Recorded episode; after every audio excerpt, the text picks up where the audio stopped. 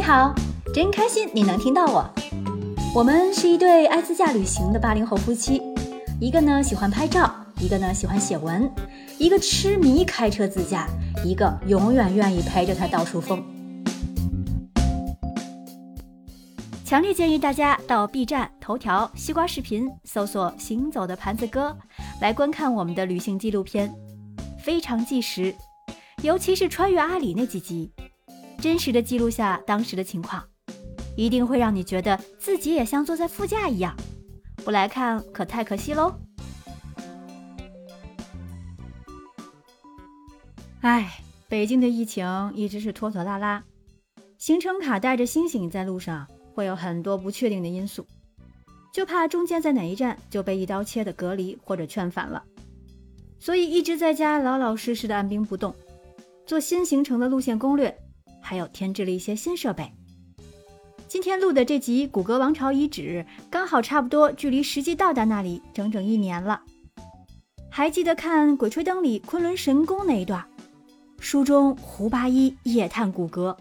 发现了许多神秘的壁画和佛像，那一幕总仿佛近在眼前。那么，就请随着我回到一年前。到了西藏阿里，就不能不去古格。关于古格王朝的神秘传说已经流传很多年了，我就不再赘述了。所以，就讲讲我到了古格的所看所感吧。古格王朝遗址位于西藏阿里地区普兰县。现在的遗址从山路到山顶高三百多米，到处都是和泥土颜色一样的建筑群和洞窑。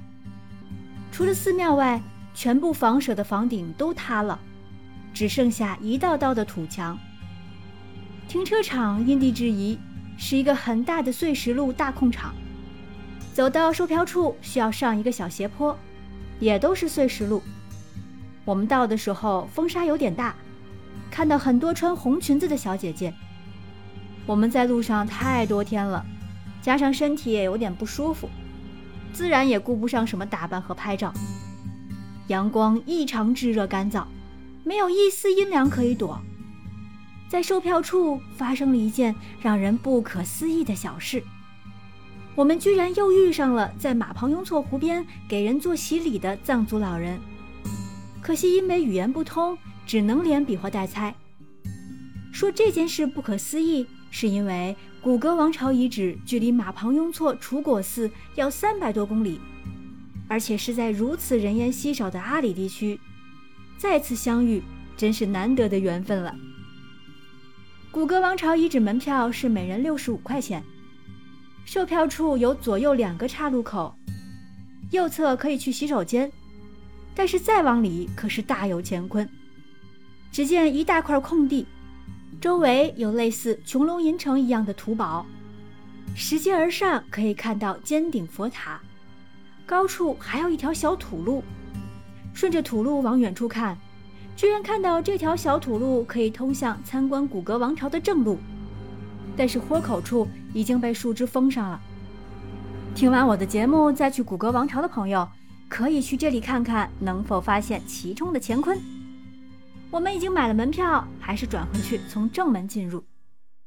一路上坡，加上天气暴晒炎热，有的地方还要从石头缝里钻进钻出，勉强一人能够通过，还真是需要一定体力的。跑到最高处，看宏伟的王朝建筑一层一层叠起，大大小小的石窟洞依旧保留完好。整个遗址建筑共有房屋洞窟三百余处，佛塔高十一米左右三座，寺庙四座，殿堂两间及地下暗道两条，分上中下三层，依次为王宫、寺庙和民居。整体的建筑真是精美，可以想象当年王朝的辉煌。